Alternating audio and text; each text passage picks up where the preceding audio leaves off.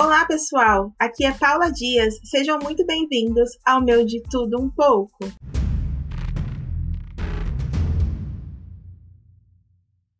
Quero falar com vocês sobre intimidação.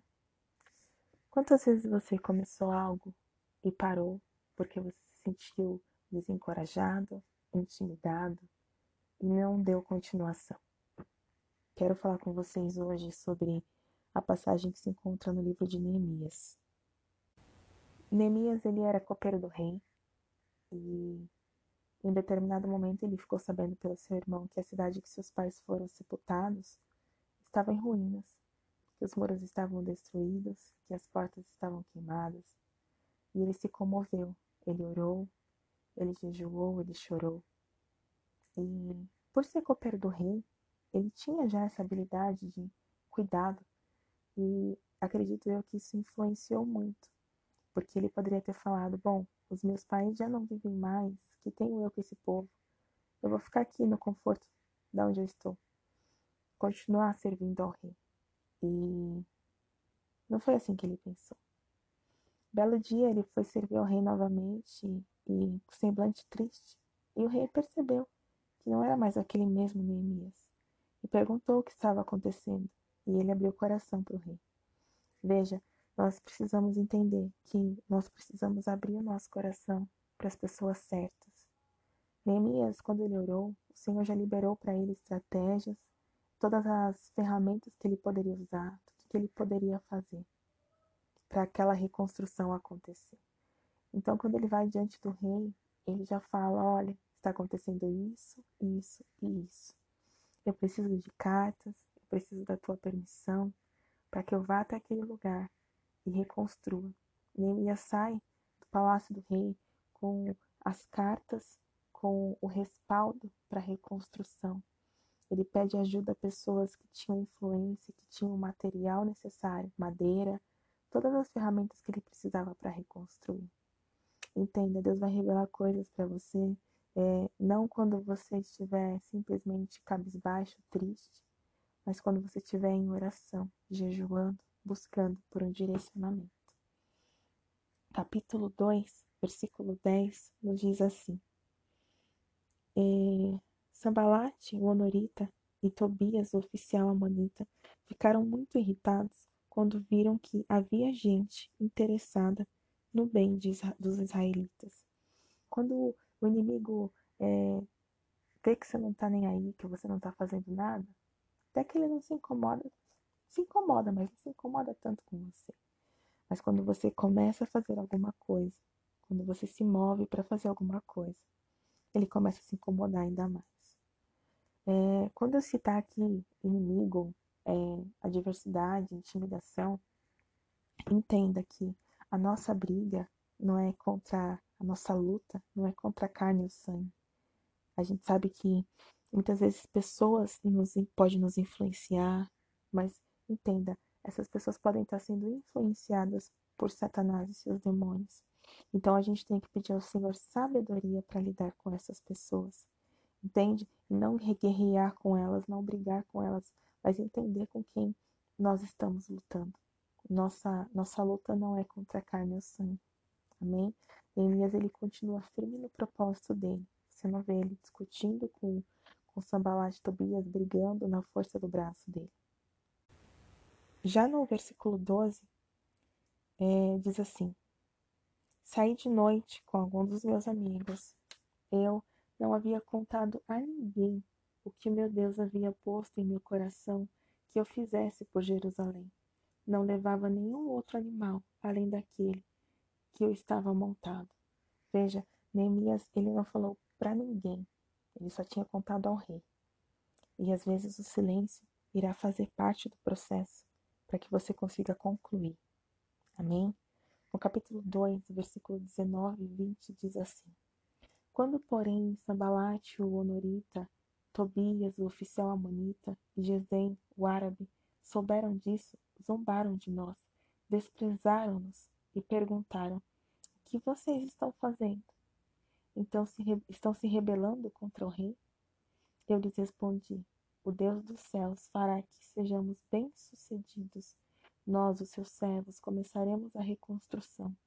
Mas o que lhes diz respeito, é, mas o que nos diz respeito, você não tem parte nem direito legal sobre Jerusalém, e em sua história não há nada de memorável que favoreça vocês.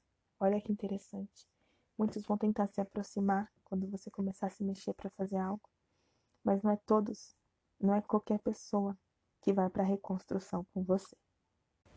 No capítulo 3, versículo 1, a palavra do Senhor nos diz assim: O sumo sacerdote Eliasab e os seus colegas sacerdotes começaram o seu trabalho e reconstruíram a porta das ovelhas. Eles a consagraram e colocaram as portas no lugar. Depois construíram um muro até a torre do Sem, que consagraram até a torre de Ananeel. Olha que, que tremendo isso. Aqui está a chave. Eles consagraram as portas e os muros. Consagraram portas e muros. Muros que dá proteção e porta que dá acesso. A palavra do Senhor fala para nós em Provérbios capítulo 16, versículo 3. Consagre ao Senhor tudo o que você faz e seus planos serão bem-sucedidos. Então, a base para que a gente não ceda à intimidação é a consagração. Consagre tudo que você for fazer ao Senhor. Consagre tudo. A intimidação ela pode vir, mas a partir do momento que você tem um firme propósito, que você consagrou aquilo a Deus, você não vai ceder. O Senhor ele vai fazer com que você seja bem sucedido. E no decorrer, no decorrer né, do capítulo 3, a, a obra começa a ser feita em, em fases, em trechos, e alguns colocam lá portas e ferrolhos e trancas no lugar, em alguns trechos, quatro, três, quatro trechos, fala que é colocado as portas e trancas no lugar, porém não são todas. É, ainda existe coisa a ser feita na obra. Então, o que, que a gente pode entender aqui? Que o trabalhar de Deus é, é em etapas, não queira fazer tudo, não queira dar conta de tudo. Entenda que é, você vai precisar reparar as áreas da sua vida, uma de cada vez, para que você consiga concluir. Não queira é, fazer tudo é, o tempo todo. Entenda onde tem as brechas, onde tem as rachaduras e comece a trabalhar.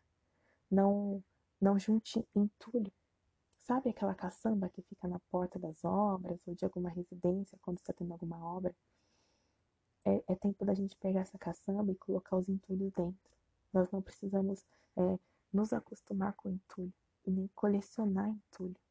É necessário pôr para fora para que a reconstrução aconteça, para que a reconstrução comece. Então pare de, de colecionar, colecionar entulhos é, que ficaram, sabe? Muros caídos, Olhe com um olhar diferente. Olhe para tudo aquilo que o Senhor ele pode fazer. Amém? Já no capítulo 4, no versículo 1, quando diz assim: Quando Sambalate soube que estávamos reconstruindo o muro, ficou furioso, ridicularizou os judeus e, na presença de seus compatriotas e dos poderosos de Samaria, disse: O que aqueles frágeis judeus estão fazendo? Será que vão restaurar o seu muro? Irão oferecer sac é, sacrifícios? Irão terminar a obra num só dia? Será que vão conseguir ressuscitar pedras de construção daqueles montes de entulho? De pedras queimadas? Tobias, o amonita que estava ao seu lado, completou: Pois que construam, basta que uma raposa suba lá, para que esse muro de pedras desabe. Olha só que interessante. A zombaria, a intimidação, sabe? A ridicularização. Muitas vezes a gente vai dar ouvidos a essas vozes. E sabe o que é mais engraçado? Às vezes essas vozes somos nós mesmos. A gente se diminui. Sabe, o Senhor ele não trabalha na, na comiseração, na autocomiseração. Ele quer que você receba o espírito de adoção, né? Que ele é seu pai, ele é seu aba. Não fique achando que você não é capaz, que você não é merecedor, porque a graça te habilita, a graça te capacita. Sabe? Às vezes a gente dá voz, né, para nossa alma, para a ansiedade, para os anseios. E lá no Salmo de Davi, ele fala, né, é, por que te abates, ó minha alma? E por que se perturbas dentro de mim? Espere em Deus, pois ainda o louvarei. Nós temos é, o poder, o fruto do Espírito Santo, que é o domínio próprio, para que a gente silencie a nossa alma, para que a gente fale, olha, shh, se aquete minha alma, sabe? É, essas vozes que às vezes vêm para tentar nos, nos abalar, às vezes vem do nosso interior. A gente gosta de colocar sempre a culpa é, no diabo, mas a gente tem que prestar atenção também se nós não estamos é, sendo vozes de intimidação para nós mesmos. Então, é, essa zombaria continuou ali para Neemias, para os construtores, porém, Neemias, no, no capítulo 4, versículo 4, diz assim: Ouve-nos, ó Deus, pois estamos sendo desprezados. Faz cair sobre eles a zombaria, e sejam eles levados prisioneiros como despojo para outra terra. Então, é, diante da zombaria, uma oração. Eu não sei em que momento você está ouvindo é, esse áudio, mas talvez a sua situação seja é, uma situação caótica. É, no momento que eu estou gravando, nós estamos passando por um momento de, de pandemia, há uma crise, há uma, sabe, uma situação caótica no nosso planeta. E você pode se perguntar, nossa, mas nessa situação que eu estou, você vem falar de reconstrução. Sabe? Você só está vivo porque você vai contar histórias de reconstrução na tua vida. Como você está olhando para o cenário de ruínas que você pode estar vivendo em alguma área da tua vida. Então não seja intimidado.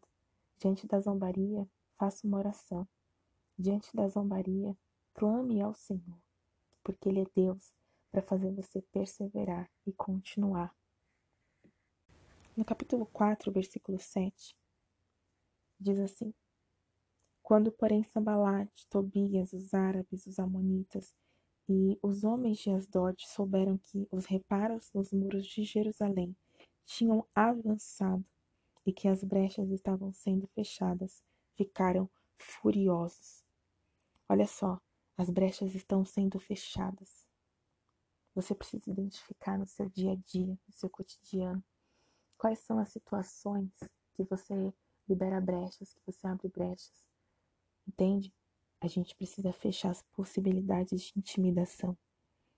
Você às vezes dá uma má resposta, e aí no dia seguinte você tem a chance de se calar, de falar em mansidão, e você repete de novo aquela má resposta. Muitas vezes a gente fica num ciclo de repetições e a gente não percebe que a gente está dando brechas e mais brechas e mais brechas. E o inimigo vai nos intimidar porque ele encontra espaço. Então é necessário a gente fechar as possibilidades de intimidação. Veja, no capítulo 4, ainda, versículo 9 de Neemias, diz assim: Mas nós oramos ao nosso Deus e colocamos guardas dia e noite, de dia e de noite, para proteger-nos deles mais uma situação. Mais uma situação em Neemias ora ao Senhor.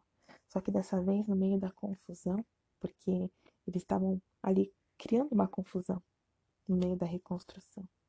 Diante da confusão, uma oração. Só que agora não só uma oração, uma oração e uma estratégia. Guardas de dia e de noite. Eu me lembro da palavra que o Senhor fala para Josué, né? Para que ele medite na, na palavra, na lei do Senhor, dia e noite. Então, não basta só a, a oração agora. É necessária a oração e uma estratégia. Lembra que, que o Senhor ele fala para Moisés: Por que clamas a mim? Diga ao povo de Israel que marche. Entende? Então, você vai orar, mas há momentos que você vai orar e vai precisar exercer estratégias. É guardas de dia e de noite. E como é de praxe, há pessoas que reclamam. capítulo 5, versículo 9, Neemias fala assim: é, Por isso prossegui. O que vocês estão fazendo não está certo. Vocês devem andar no temor do nosso Deus, para evitar a zombaria dos outros povos, os nossos inimigos. O povo começou a criar uma confusão, dizendo que não estava bom, estavam passando por situações é, de dificuldades financeiras e começaram a reclamar. E Neemias falou assim: peraí, vocês precisam andar no temor do Senhor para que vocês consigam e possam evitar a zombaria. Nós precisamos é, ter temor de Deus diante de tudo aquilo que nós vamos fazer. E ali no meio da construção, é, algumas pessoas que estavam responsáveis né, pelos reparos, dentre elas, algumas, uma, uma se destacou ali falando né, que estava trabalhando com zelo, se dedicava com zelo à obra do Senhor. E além do temor, nós precisamos é, ter zelo nas coisas que nós realizamos. Zelo, cuidado. No capítulo 6, no versículo 1, já nos diz assim: Quando Sambalate, Tobias, Gesem, o árabe e o restante dos nossos inimigos souberam que eu havia reconstruído o muro e que não havia ficado nenhuma brecha, embora até então eu ainda não tivesse colocado as portas nos seus lugares. É forte isso, sem brechas, porém também sem portas. As brechas foram tapadas, nós já conseguimos identificar as situações em qual nós colocamos né, espaço para que o inimigo haja, as brechas do dia a dia. Porém, falta fechar as portas. Você lembra que eu falei que as portas e os muros foram consagrados? Porém, enquanto a obra não acaba, a insistência do inimigo para que você desista. Talvez por, pelo costume é, de estar ali no ambiente da reconstrução, você não perceba. Porque vai no nosso dia a dia, quando você vai fazer uma reforma, todo mundo sabe que é muito mais complicado você reformar do que você começar do zero. Você sempre acha que sempre está faltando alguma coisa, nossa, mas essa obra não acaba nunca. Então você tá ali todo dia, tá faltando isso, tá, tá com poeira, tá isso, tá aquilo. Porém o inimigo, o inimigo das nossas almas, ele tá vendo de longe que só falta a porta. Sabe? Só falta a porta. Às vezes você tá achando que o projeto de Deus para tua vida está distante, está longe de ser concluído. Aquilo que você projetou, as suas ideias, os seus sonhos, as suas metas, a restauração da tua vida, seja ela é, emocional, a restauração do teu tua vida espiritual. Talvez para você esteja longe, mas só faltam as portas. Se o inimigo conseguir fazer você desistir nesse momento, nesse trecho, ele vai falar assim: ah lá, desistiu. Só faltavam as portas e eu consegui fazer ele desistir.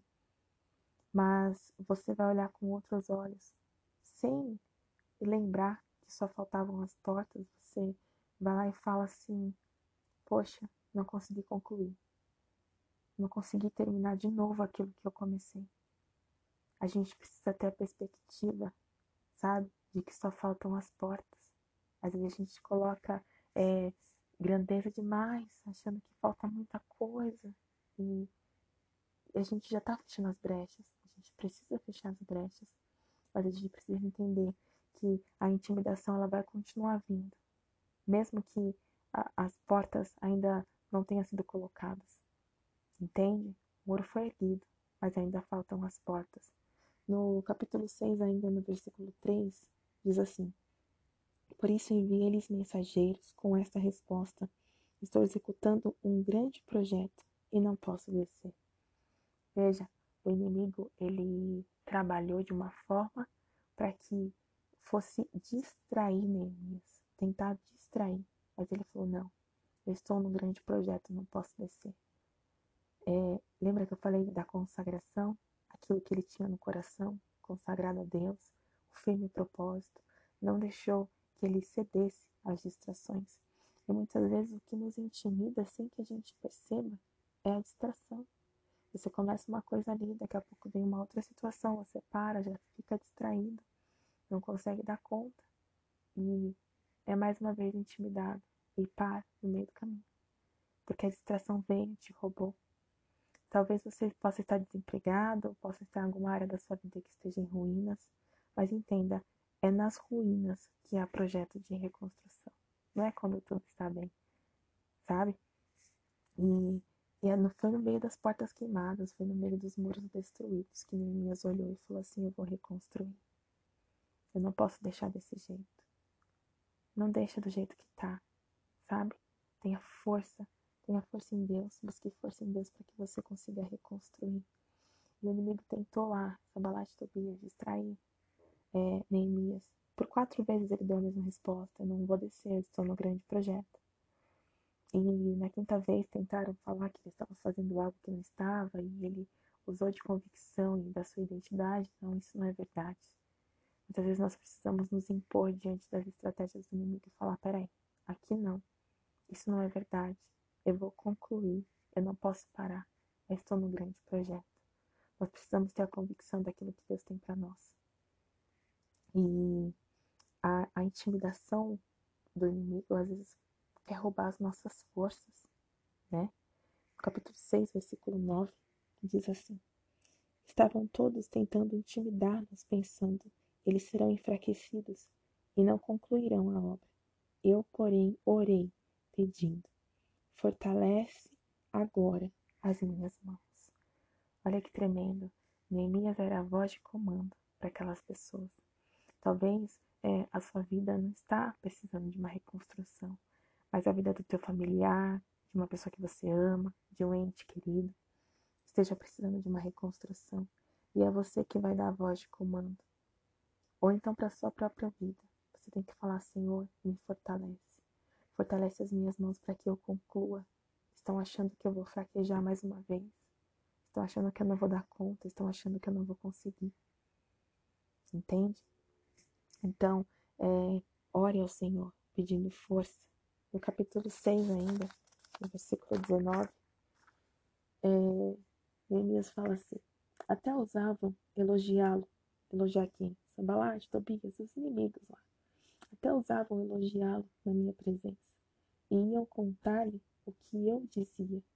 E Tobias continuou a enviar-lhe cartas para me intimidar.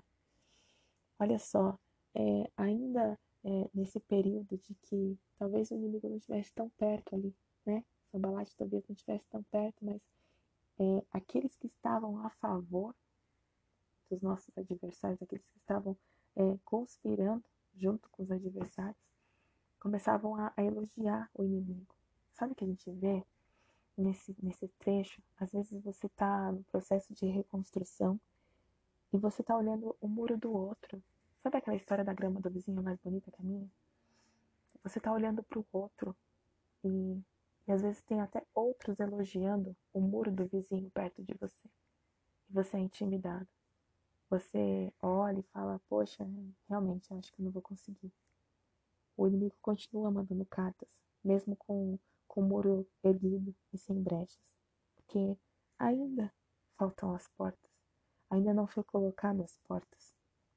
E no capítulo 7, no versículo 1 ao 5, diz assim: Depois que o muro foi reconstruído e que eu coloquei as portas no lugar, aleluia, foram nomeados os porteiros, os cantores e os levitas. Para governar Jerusalém, encarreguei meu irmão Anani e com ele Ananias, comandante da fortaleza, pois Ananias era íntegro e temia a Deus, mais do que a maioria dos homens. Lembra que você precisa saber com quem você pode contar? E no, cap... no versículo 3 diz assim: Eu lhes disse: As portas de Jerusalém não deverão ser abertas enquanto o sol não estiver alto. E antes de deixarem o serviço, as portas deverão. É, e antes de deixar o serviço, os porteiros deverão fechar e travar as portas. Olha só que lindo. Ele fala que ele colocou as portas no lugar quando ele concluiu, né? depois que o muro foi reconstruído, ele colocou as portas no lugar, as portas que outrora tinham sido consagradas, e ele dá uma ordem que os porteiros deverão fechar e travar as portas. Eu me lembro aqui de Jesus falando, né? Quando você for orar, entra no teu quarto, fecha a porta. E o teu pai que te vem em secreto te recompensará. Muitas vezes tá tudo, tá tudo ok, sabe? Mas ainda falta fechar as portas e, e travar as portas. Não basta só encostar, é fechar e travar. Nós precisamos fechar as portas para a intimidação e reconstruir as nossas vidas, as áreas de nossas vidas, independente dos ataques externos. Jesus ele foi tentado por Satanás, que quis intimidá-lo no deserto, com palavras, com tentativas, e ele não cedeu. A cada intimidação, Jesus tinha uma palavra. Mas qual palavra? Todas aquelas, todas aquelas palavras que um dia o Senhor falou para você. São essas palavras que você precisa usar, sabe, para que você continue. Provérbios capítulo 4, versículo 23 diz assim: Acima de tudo, guarde seu coração, pois dele depende toda a sua vida. A situação atual pode ser de uma intimidação para você, mas lembre-se, só faltam as portas. Não dê ouvidos à intimidação, só faltam as portas. Que você não colecione entulhos, que você providencie lá a sua caçamba e mande embora os entulhos da tua vida e comece uma reconstrução em nome de Jesus. Que essa palavra ela venha ter sido uma palavra revelada para você, que você comece a enxergar no meio do, dos escombros, no meio das, das dificuldades, que você comece a enxergar é, os muros erguidos. Olhar para a situação atual e desistir é muito fácil, sabe? Mas nós precisamos encarar, sabe, a realidade e reconstruir as nossas vidas. É gastar tempo na reconstrução, é ter é, sabedoria, ter discernimento. Eu não sei se sua vida espiritual está desgastada, sua vida financeira, sua vida amorosa, sua vida familiar, sabe, seu emocional, mas que você venha ser despertado, despertada através desta ministração, para que você reconstrua a tua vida, para que você reconstrua áreas que estão em escombros, portas que estão queimadas. Entenda que o inimigo pode até tentar te intimidar, mas a base para que você não ceda é a consagração. Consagre tudo aquilo que você for fazer ao Senhor, consagre a tua vida ao Senhor. E repito, a situação atual pode ser de uma intimidação para você, mas ore, busque estratégias e lembre-se que só faltam as portas.